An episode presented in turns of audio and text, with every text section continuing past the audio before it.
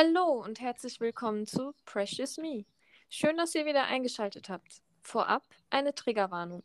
In diesem Podcast und auch in dieser Folge geht es um emotionalen Missbrauch und die Auswirkungen. Falls es euch damit nicht gut geht, haben wir in den Shownotes unserer ersten Folge Anlaufstellen aufgelistet. In den letzten zwei Episoden haben wir gemeinsam mit Pia über ihre Geschichte geredet. Heute machen wir weiter mit der Geschichte unserer Psychotherapeutin und ihrem Vater und stellen auch dar, wie der Übergang vom goldenen Kind zum Sündenbock, also dem schwarzen Schaf, stattgefunden hat. Viel Spaß!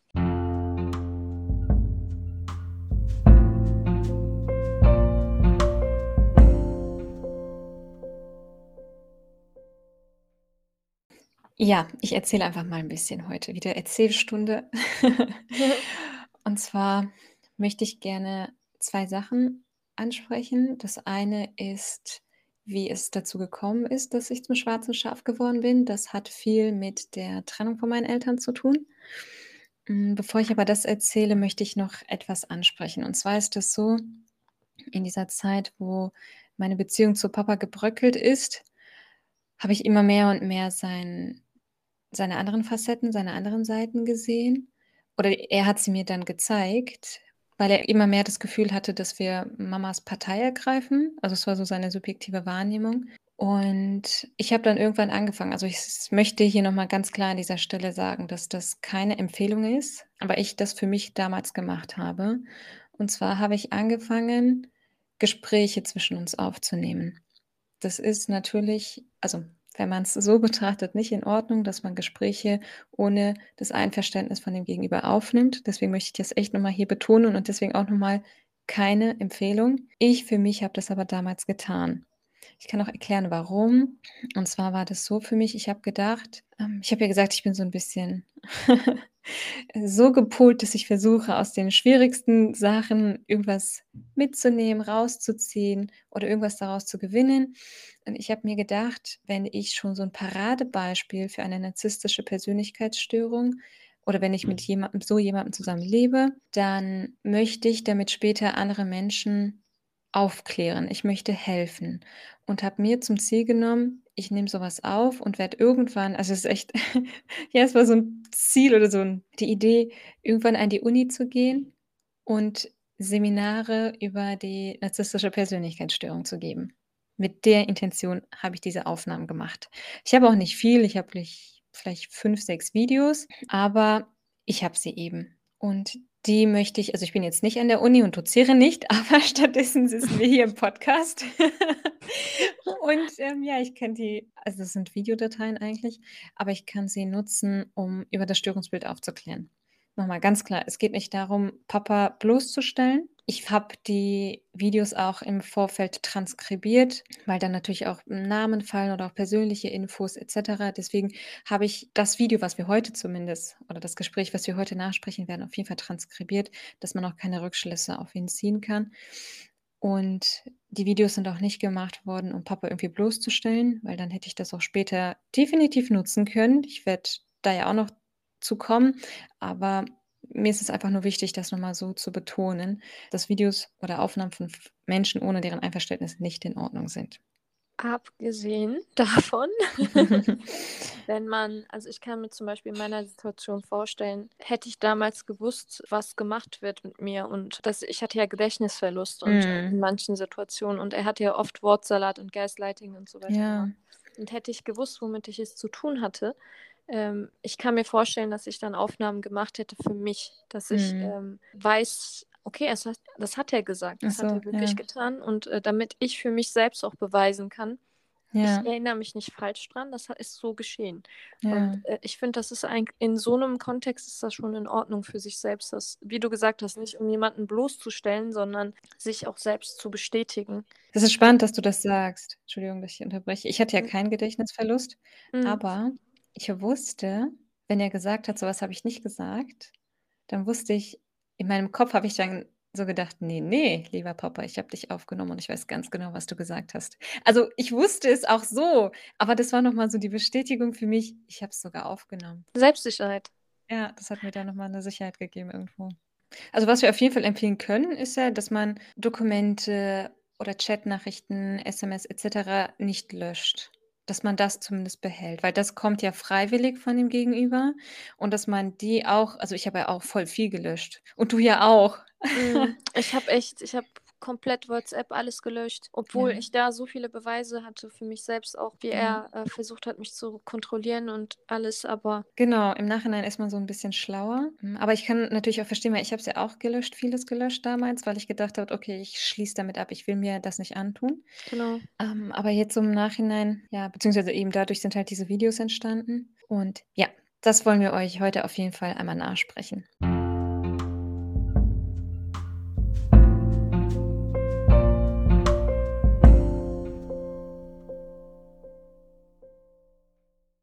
Aber bevor wir dazu kommen, möchte ich einmal erzählen, wie es überhaupt zu diesen Gesprächen gekommen ist. Und zwar war das so, Papa hat Mama wirklich emotional so unter Druck gesetzt. Er hat ihr ständig gesagt, dass er sie nicht haben möchte und, hm, er hat ihr den Geldhahn abgedreht. Er hat sie ja, wie gesagt, ne, er hat die Zimmer getrennt.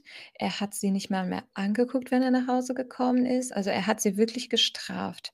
Und er hat ihr auch gesagt, dass er sich trennen möchte. Und eines Tages hat dann Mama gesagt: „Okay, dann gehe ich halt.“ Beziehungsweise sie hat es nicht mit ihm besprechen können, weil Papa man konnte nicht mit Papa sprechen. Es ging wirklich nicht. Der hat, wie gesagt, wie ihr ja auch inzwischen alle wisst, er hat dann einfach den Fernseher laut gemacht oder er ist einfach gegangen.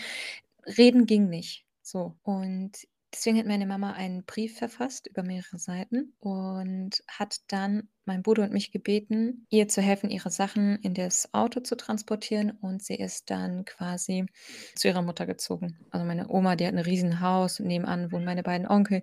Also, deswegen war das alles total unproblematisch und möglich. Ja, dann haben wir eben Mama geholfen. Das heißt, wir haben die Sachen in 2 Autos gepackt, ihre Kleidung, dann 'n bisschen Möbel, was so grad in dem Moment nötig war und haben sie dann zu unserer Familie mütterlicherseits gefahren. Und da muss ich auch sagen, das war so toll. Die haben Mama die haben so 'ne kleine Party daraus gemacht, dass sie endlich so frei ist. Also, die hatten Kuchen gebacken. Also, es war wirklich, Richtig süß.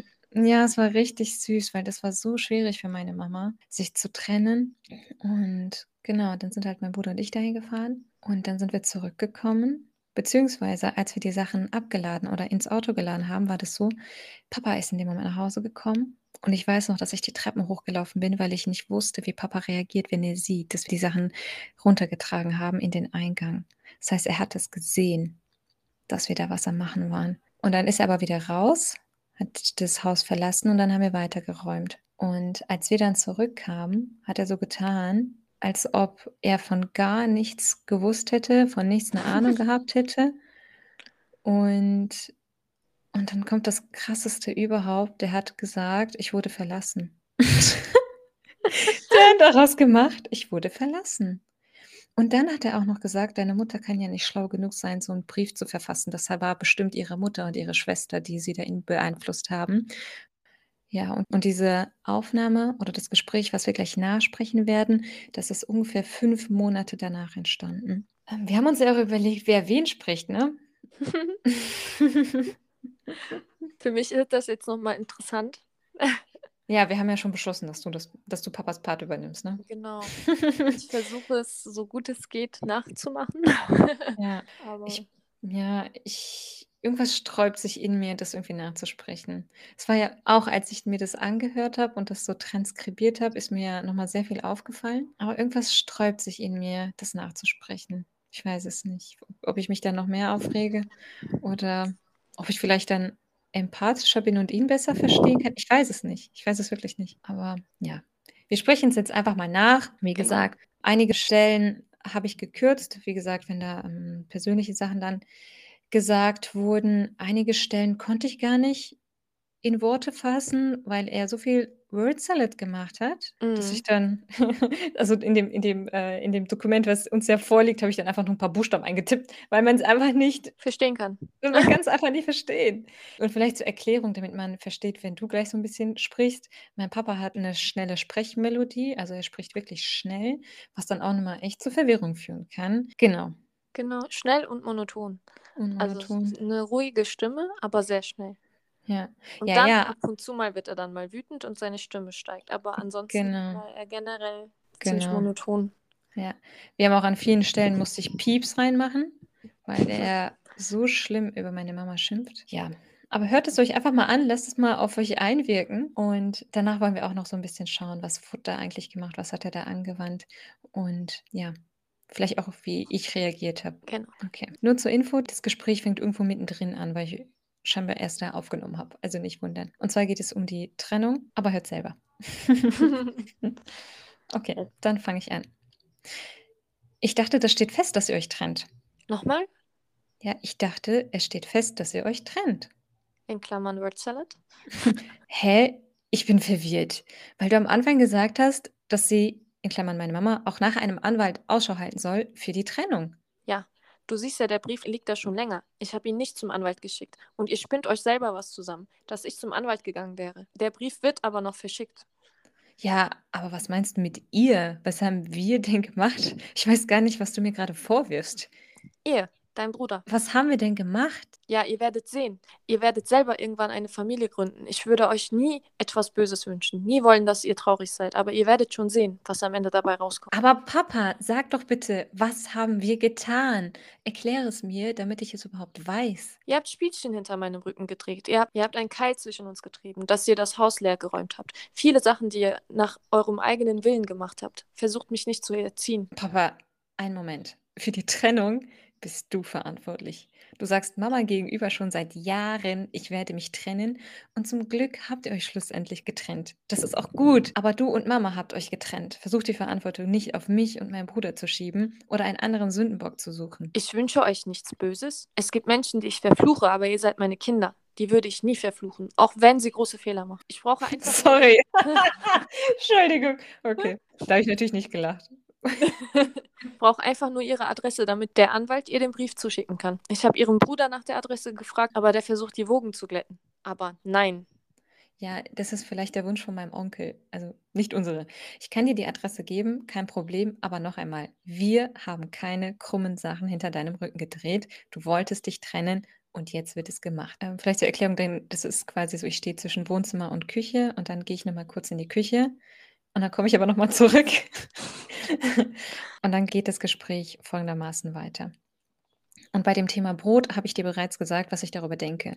Wenn wir zusammenleben, dann müssen wir gegenseitig aufeinander achten und gucken, dass es uns beiden gut geht. Das hat nichts mit Erziehung zu tun, meiner Meinung nach. Ich achte ja auch darauf. Ja, du machst es besser als ich. Nein, Papa, das hat nichts mit Bessermachen zu tun. Das ist keine Kritik oder so. Du nimmst es als Kritik auf. Ich bitte dich nur, dass wir uns unterstützen. Ja, dann müssen wir das so akzeptieren und machen halt weiter so. Papa, das ist egoistisch. Wenn ich nach Lust und Laune meine Meinung sage, Anforderungen stelle, meine Mitmenschen verletze und das Gegenüber soll schweigen und das einfach akzeptieren? Nee, nee, sowas habe ich nie gemacht. Ihr habt ausgenutzt, dass ich so wohlwollend. Papa, hör auf. Hör bitte mit dem Selbstmitleid auf. Bitte. Ja, okay. Ich sag ja nichts. Was ist denn los mit dir? Warum gehst du mich gerade so an? Wie bitte? Bin ich jetzt die Schuldige? Du bemitleidest dich selber und tust so, als ob alle anderen immer schuld sind. Lass mich doch. Und du machst nie irgendwas. Ich sag doch, okay. Okay, aber Papa, wenn wir zusammen leben, dann müssen wir gucken, dass wir miteinander leben und nicht einer König und der andere Sklave. Das geht nicht. Was willst du eigentlich von mir? Denkst du, das ist etwas, was ich mit dir bespreche? Wie bitte? Ich möchte mit dir nicht äh, äh, über sowas hin und her sprechen. Wir leben hier zusammen. Genau. Ja, aber ich möchte nicht mit dir darüber sprechen. Fertig. Ich komme und gehe, wann ich will. Mache es, wie ich möchte. Ich will nicht darüber sprechen.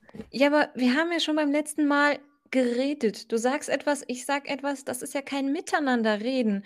Ähm, Ich will auch nicht reden. Ich habe entschieden, so ist es und ble dabei bleibt es auch. Wenn du den Haushalt machst, dann Dankeschön. Wenn nicht, dann nicht. Ist kein Problem. dann ist wieder Stille. Ich brauche ein paar Sekunden und dann führe ich das in Anführungsstrichen Gespräch weiter. Papa, du bist der König auf dieser Welt. Ich richte mich nach dir. Ich bin nicht der König. Ich bin dein Vater. Ja, du bist mein Vater und du bist mir wichtig. Ne, brauche dir nicht wichtig sein. Wie schon gesagt, ihr seid lang genug auf mir herumgetrampelt. Papa, wie oft bist du auf uns herumgetrampelt, hast uns wehgetan. Warum siehst du das alles nicht? Ich habe mich dafür eingesetzt, dass eure Mutter nicht arbeitet, damit sie sich um euch kümmert. Warum mischst du Mama wieder in das Thema ein? Es geht um dich und mich und wie du mich verletzt hast. Ja, okay. Dann sagen wir halt, ich habe dich schlecht behandelt. Basta. Papa, das hat nicht nur mit schlecht behandeln zu tun. Ich, möchte nicht. Ich will nicht reden. Ich habe verstanden. Ich bin der Drecksack. Fertig. Dann wieder einige Sekunden Stille. Wenn du dich nach außen so zeigen würdest, wie du es hinter den vier Wänden tust, wäre einiges zwar anders, aber ich gebe dir einfach die Adresse. Trennt euch bitte. Trennt euch bitte, dann haben alle ihre Ruhe. Das war der letzte Satz, den ich hinterhergeschoben habe und da bin ich auch hoch in mein Zimmer gegangen, weil ich das einfach nicht mehr ertragen habe.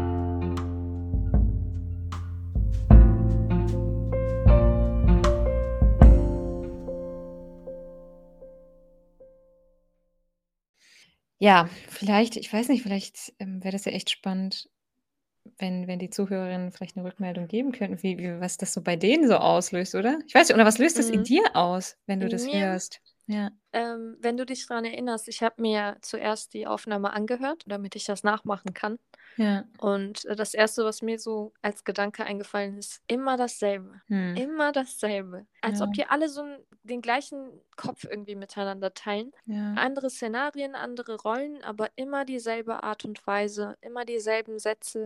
Nein, ja, ich, nein, beleidigt und keine Ahnung, wie du gesagt hast, Word Salad, das war ja noch ein bisschen mehr. Und ich fand, das, wir haben das ja jetzt auch ein bisschen, was mir halt sehr auffällt, ist, wie du gesagt hast, dass er direkt in die Opferrolle versucht reinzuspringen, du ihn damit Ja. konfrontierst, er die ganze Zeit daraus trotzdem irgendwie versucht, sich als Opfer darzustellen. Ja. Weil er dann nicht damit klarkommt, sagt er dann am Ende, nee, ich möchte nicht reden. Ja. Ja. Weil ja. es einfach nicht nach dem, dem läuft, wie er es haben möchte. Ja. Und man merkt das halt sehr klar. Er versucht dich dann auch die ganze Zeit zu beschuldigen. ja. Ihr trampelt äh, auf mir herum, aber ihr seid meine Kinder dann auch wiederum. Ich Ja. möchte euch nichts Böses tun, aber ihr trampelt auf mir rum. Das ist so eine Manipulation, ne? Und du bist ja ganz, du konfrontierst ihn die ganze Zeit. Mhm. Papa, wir müssen alles nach dem machen, wie du es möchtest. Du bist der König, ich richte mich nach dir. Und dann, nee, nee, ich bin nicht der König, ich bin dein Vater. Also so, Vielleicht nochmal, ich das einmal so machen, wie er das betont hat? Jetzt muss ich Mhm. doch, jetzt spreche ich das doch einmal. In der Aufnahme hört sich das dann echt so an wie: Ich bin nicht dein König, ich bin dein Vater. Also so, als ob Vater sein legitimiert, dass man sein Kind behandeln kann, wie man gerade möchte. Und was ich danach richtig interessant finde, ihr redet darüber, über Vater- und Kindbeziehung. Hm. Und mittendrin wirft er rein, ich habe das Beste darum getan, damit es seiner Mutter gut geht, damit sie nicht arbeitet. Was voll aus dem Kontext raus. Ja. Einfach, Und das, die kümmert sich ja um euch. Also ich, guck mal, ihr seid mir so wichtig. Also Das ist auch total. Also ich unterstelle jetzt mal nichts Böses. Vielleicht ist es ganz lieb gemeint. Er wollte, dass Mama nicht arbeitet oder nicht Vollzeit arbeitet, damit sie sich um uns kümmert. Aber er wirft mir das in dem Moment ja irgendwo auch vor. Du bist undankbar. Hm. Ich habe mich sogar dafür eingesetzt, dass eure Mama viel Zeit für euch hat, damit ihr ganz viel Zuwendung bekommt. So versucht er mein Argument zu entkräften. Und dann finde ich richtig lustig, dass er sagt, nachdem du sagst, warum mischst du jetzt Mama ein? Ja, dann sagen wir halt, ich habe dich schlecht behandelt. Also so nach dem Motto, deine, was hat er denn versucht da zu sagen, dass seine Mutter euch schlecht behandelt oder was? Warum? Macht überhaupt keinen Sinn, der Zusammenhang fehlt. Ja, ich glaube, der, der hatte dort keine Argumente mehr. Und dann hat er gesagt, Genau. ja, ja, okay, ja, mm, okay. Sagt er auch, ich bin, ja, ich weiß, ich bin der Drecksack. Das ist einfach nur, um das Gespräch zu beenden, weil er merkt, dass er dort keine Gegenargumente mehr hat. mm, Weil das hat nie, kein Hand und Fuß. Von vorne bis hinten nicht, was er sagt. na, die Reihenfolge auch. Ständig was reingeworfen. Also das ist echt bestes Beispiel für Word Salad. Ja. Und auch einfach dieses Abwehrmechanismus einfach. Er ist gekränkt, okay. Das heißt, er ist das Opfer. Aber darf ich dich kurz unterbrechen? Darf ich dich kurz Ja. unterbrechen? Ich finde, das ist eine Leistung. Also das, das war für mich der größte Schock, glaube ich, an der ganzen Geschichte, das so zu drehen, dass mein Bruder und ich schuld an der Trennung seien. Weil das war wirklich so, wo er das gesagt hat. Kannst du dir vorstellen, also er hat jahrelang Mama dahin getrieben, dass sie sich trennen. Und als sie dann gegangen ist, hat er eine neue Erklärung gebraucht, warum sie gegangen ist. So. Und dann hat er eine neue Erklärung gesucht. Und die neue Erklärung war, weil mein Bruder und ich ja Mama dahin gefahren haben oder weggefahren haben, dass wir schuld an der Trennung sind. Und ich finde, das muss man erstmal sacken lassen. Das muss man wirklich erstmal sacken lassen, was für eine Realitätsverzerrung, Verdrehung der Fakten, Verdrehung der eigenen Verhaltensweisen. Ja, das war echt, ich war schockiert, als ich Und- das gehört habe. Und er ist ja davon überzeugt. Und das erinnert mich wieder an meine Situation, wo mein Bruder beschuldigt wurde am Ende, obwohl wir alle in demselben Raum waren. Also das meine ich mit Co- Copy-Paste, also jedes. Mal dasselbe. Da waren wir ja auch alle komplett schockiert, zum Beispiel. Ja, Und einfach, dass er das, da- die sind so überzeugt davon, dass das, was sie gerade dann erzählen, die Wahrheit ist. Das, Ja. Und alle anderen sind falsch. ja. Ihr- Das, Und er glaubt halt so extrem dran und er erzählt es ja dann auch so, aber er sieht eben nicht, er sieht nur die Endreaktion. Das ist ja oft so, was ich über Papa erzählt habe. Er sieht nur die Endreaktion. Er sieht nicht, was es ausgelöst hat oder er möchte es nicht sehen. Ich schätze, er blendet das so extrem aus aufgrund seiner psychischen Struktur und nur die Reaktion sieht und dann braucht er eine Erklärung für die Reaktion. Aber die Erklärung findet er nie bei sich, schmerzhaft und sucht dann eben bei allen anderen. So. Aber das war wirklich zu hören, dass wir dran schuld sein sollen, dass sie sich getrennt haben. Das war echt so, boah, das muss ich erstmal verdauen. Und was ich so finde, was er in diesem Gespräch so ganz oft macht, ist, wenn ich ihn ja damit konfrontiere, dass wir nicht schuld daran sind, dann sagt er, also dann springt er auf einmal. Ich finde, das ist sehr spannend in diesem Gespräch. Er springt ständig. Ähm, er bleibt halt nicht bei dem Thema, weil er ja merkt, er kann da nichts gegen sagen. Ähm, und dann sagt er ja auf einmal, ja, aber ihr seid ja meine Kinder. Ich würde nie wollen, dass ihr traurig werdet oder dass ihr weint. Und merkt aber nicht, also das ist ja total im Kontrast oder im Gegensatz, weil er beschuldigt uns ja und das macht uns ja traurig. Und dann sagt er, ja, aber ich würde ja nie wollen, dass ihr traurig werdet. Und das bedeutet ja auch irgendwo, ihr seid wieder undankbar, weil ich tue alles, damit es euch nicht schlecht geht und guck mal, was du mir vorwirfst. So. Mhm. Und das geht wirklich das ganze Gespräch durch. Und irgendwo ist es ja auch so, ich wünsche ganz vielen Menschen das Böse und wirklich ganz viel Schlimmes, aber euch nicht. Weil guckt mal, was für ein guter Vater ich bin. Obwohl ihr so große Fehler macht. Ich würde euch nie was Böses wünschen. Das ist auch nochmal, also der pflanzt, also mir fällt das Wort Inception einfach ein, der pflanzt mir ja so diesen Gedanken ein, dein Papa ist so lieb und der wird dir nie was Böses wünschen. Und das finde ich so gefährlich. Ich finde es so gefährlich, weil Mama und Papa zu sein heißt nicht, dass man perfekt ist. Erstens. Mamas und Papas können auch Fehler machen. Und das ist auch in Ordnung. Keiner von uns ist perfekt. Aber das Wichtige ist ja, wenn man Fehler macht, dass man die reflektiert. Aber das hat Papa nicht. Der hat das überhaupt nicht. Und das am Ende, der sagt ja, ja, dann habe ich dich halt schlecht behandelt oder dann bin ich halt der Drecksack. Das ist ja kein Eingeständnis. Es ist ja nicht ein Eingeständnis seiner Fehler oder Sachen, die er vielleicht gemacht hat, sondern das ist wieder nur ein Ausweg, um das Gespräch zu beenden, weil er nicht mit mir reden möchte. Eigentlich weiß er schon. Du weißt, ich sage, ich bin ein Drecksack, aber du weißt auch, dass ich das nicht so meine und dass du das Problem bist. das ist eigentlich das, was er mir damit sagen möchte. Genau, ist ja ganz klar, dass er das eigentlich nicht so meint, wie ich es gesagt habe. Was ich da auch sehr interessant finde, ich spreche gerade so einfach rein, tut mir leid, dass ich finde die Stimmlage, also der St dein, deine hm, Einstellung in dem Moment macht auch sehr viel aus. Hm. Weil wärst du ein bisschen hysterisch ge geworden ja. oder hättest du emotional reagiert, weil das sind so Sachen, die treffen einen.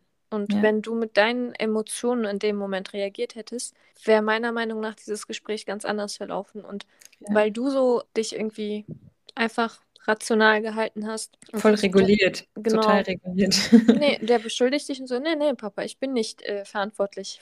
Wir sind nicht ja. verantwortlich. Nein, du sagst das jetzt, warum machst du das jetzt eigentlich? Und den dann die ganze Zeit konfrontierst, ist er ähm, überfordert mit der Situation in dem Moment. Und wie du gesagt hast, er versucht das Thema zu beenden. Ja. Und einfach aus diesem Gespräch wieder rauszukommen, weil es, er, er, hängt, er ist äh, in die Ecke gedrängt. Ja, so fühlt er sich, ne? Ich finde spannend, wo du das jetzt so ansprichst. Ich bin ja sehr sachlich und reguliere mich da selber.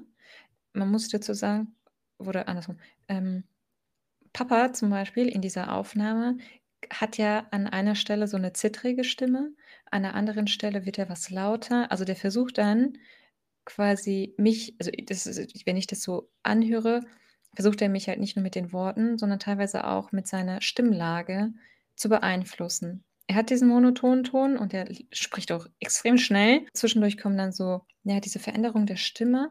Aber das ist nur ein oder zwei Sekunden, dann ist es direkt weg. Es ist ja direkt weg warum ich so sachlich rede, das ist wie ein Training für mich gewesen, weil früher hätte ich wahrscheinlich, also das Video ist von 2019, ein paar Jahre vorher hätte ich wahrscheinlich nicht so reagiert, dann wäre ich total auf inhaltlich auf das eingegangen, was er gesagt hat, wäre da mitgegangen. Auch in dem Video schwimme ich ja auch so ein bisschen mit ihm mit.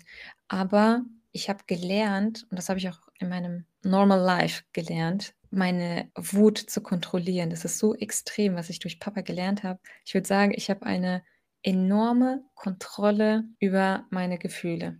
Obwohl ich dann trotzdem auch körperliche Symptome merke, ne? also so wie Hände, wenn, wenn die so angespannt sind, Hitze etc. Ähm, weil das löst in mir einfach nur Wut aus. Das, ja, ich weiß nicht, ob das in jemand anderem was, was anderes auslösen würde, aber bei mir löst es Wut aus, weil ich gegen eine Mauer spreche und merke, ich komme nicht voran und diese Mauer, ja, erdrückt mich. Früher, als ich damit konfrontiert wurde, wurde ich immer sehr emotional. Also ich ja, habe immer emotional reagiert.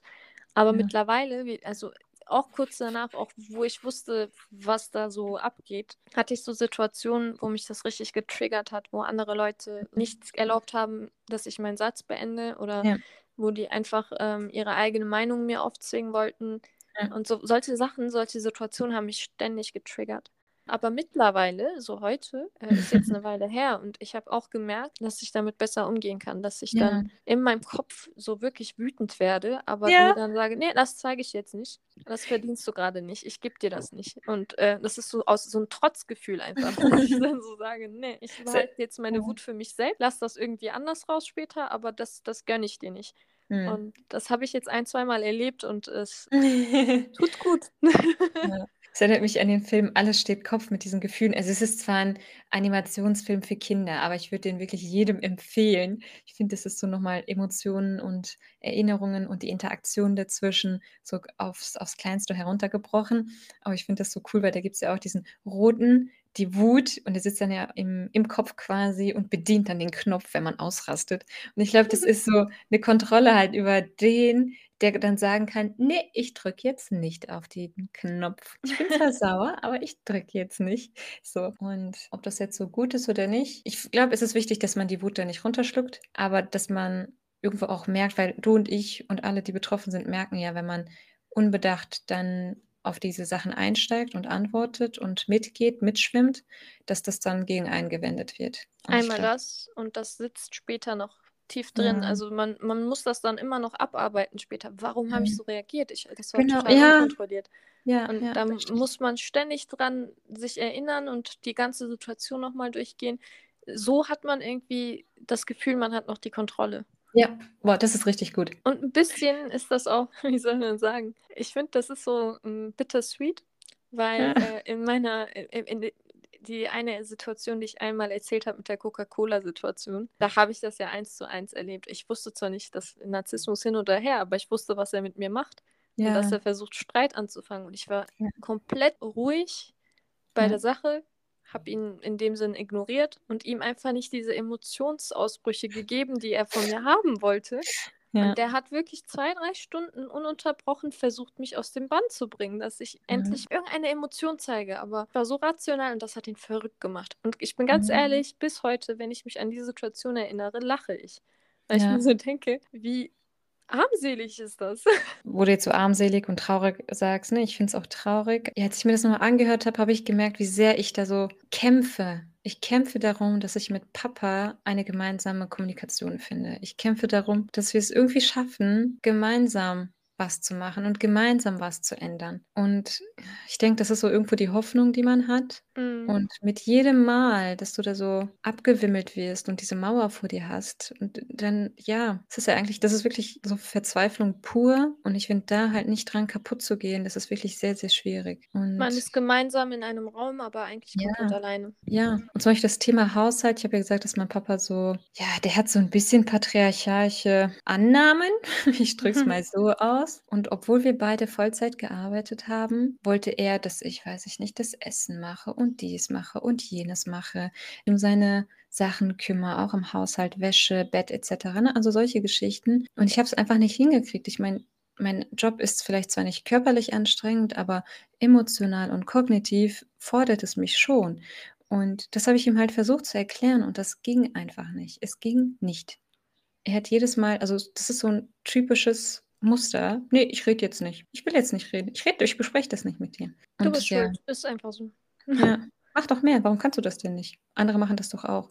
Aber das, das, das Gespräch habe ich ja auch. Das haben wir. Ja. Das, das werdet, werdet ihr auch noch hören.